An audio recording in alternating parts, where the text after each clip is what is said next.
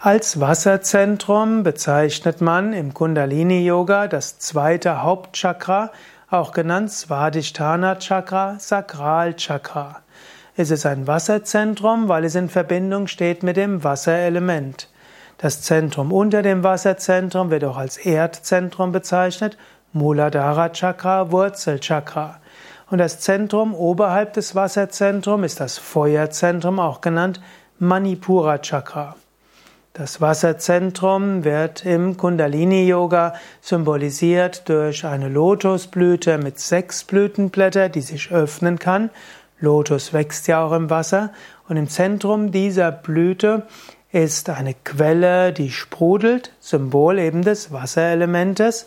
Und das Krafttier des Wasserzentrums ist Makara. Und Makara ist der heilige Krokodilfisch, auch das Reittier von der Göttin Ganga. Damit ist auch Ganga die eine der Göttinnen des Wasserzentrums. Wasserzentrum hat auch als Symbol die liegende Mondsichel, wie auch der Mond mit Wasser in Verbindung steht. Und silbrig ist auch die Farbe des Wasserelementes und damit des Wasserzentrums.